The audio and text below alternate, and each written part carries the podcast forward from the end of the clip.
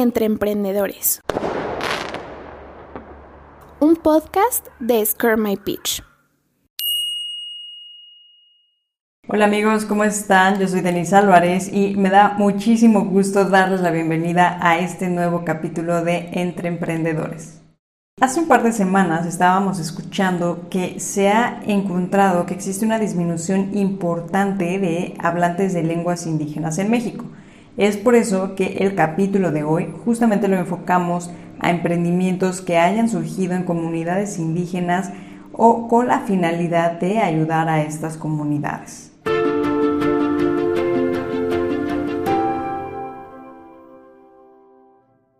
Y bueno, uno de los mayores placeres de viajar a la ciudad de Oaxaca, pues es tomarte una deliciosísima taza de chocolate de leche y sin miedo al éxito con un rico pan de yema y cuando estás lejos de esta bella ciudad, pues bien, te puedes preparar en casa una deliciosa taza de ese chocolate tan especial para reiniciarte el alma. ¿A poco no? Y justamente ese es nuestro primer emprendimiento del capítulo de hoy. Se llama Oaxacanita Chocolate y es una chocolatería en México que ya tiene trabajando desde el año 2013 con comunidades marginadas y orgullosamente indígenas de la Mixteca oaxaqueña. Esta comunidad se caracteriza por sus hermosos paisajes y una gran parte de su población ha tenido que emigrar a Estados Unidos por la misma situación pues en la que han estado eh, sufriendo todo, todo este tema económico que desafortunadamente pues les ha afectado mucho. Déjenme contarles que Oaxacanita, a través de la producción de chocolate artesanal, impulsan el trabajo de cocineras tradicionales, de artesanos de palma y cacao cultores, y eso pues crea así un impacto social, económico y medioambiental en esas comunidades. Y bueno, ¿qué más decirles que Oaxacanita ha apoyado a esta comunidad de diversas formas? Incluso hace unos días se entregaron 10.000 cubrebocas en esta región. Y de hecho, por todo su esfuerzo, todo el esfuerzo que han hecho, en 2016 fueron reconocidos como uno de los mejores proyectos sociales por el Department of State de los Estados Unidos y el presidente Barack Obama en el programa Young Leaders of the Americans Initiative. Ese programa se encarga de conectar a líderes, emprendedores, educadores e innovadores emergentes en Latinoamérica, el Caribe y Canadá para un futuro mejor. También en Oaxaca surgió Hilo de Nube, quienes se dedican a comercializar huipiles con bordado de cadenilla en máquina de pedal desde la comunidad Miche de San Juan Huichicobe y así impulsan la economía de artesanas textiles de Oaxaca.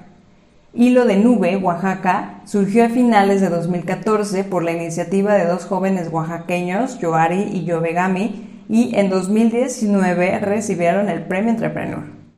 De hecho, sus diseños son muy bonitos, son hermosos y el precio promueve una remuneración justa a las artesanas, ya que como sabemos muchas veces, desafortunadamente los bordados no son bien valorados y pues escucha personas que se quejan del alto precio de alguna prenda, que regatean y que al final pues son los extranjeros los que valoran el trabajo de nuestros artesanos, los, los, los cuales aceptan sin queja el precio.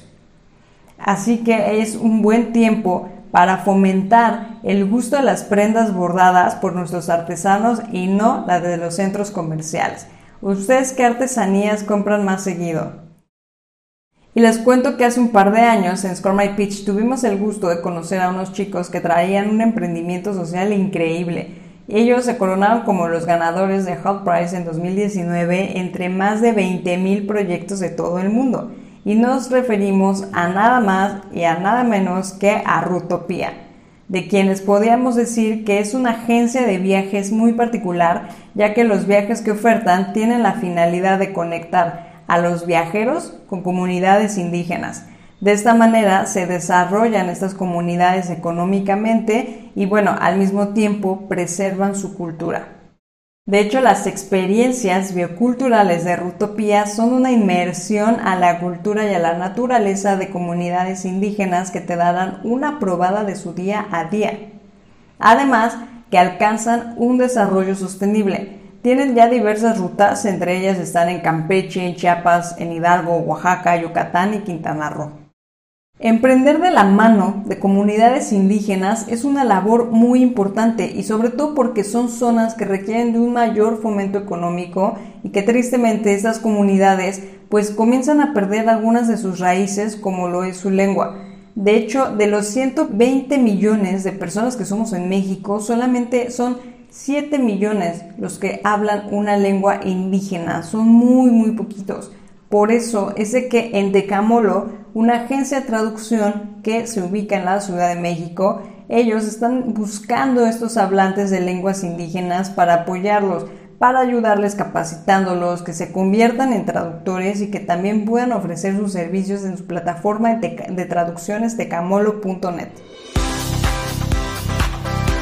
Y amigos, pues eso es todo por el capítulo de hoy. Espero que les haya gustado mucho saber sobre qué pasa con el emprendimiento en las comunidades indígenas, que es súper importante y muy valioso. Y pues acuérdense que nos vemos todos los viernes a las 6 de la tarde en la hora de la Ciudad de México con un capítulo nuevo.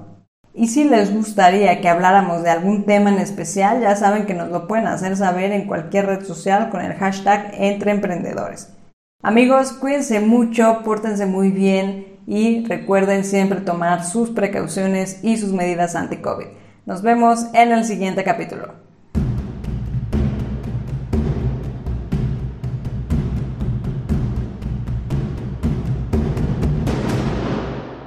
Entre Emprendedores. Un podcast de Scare My Pitch.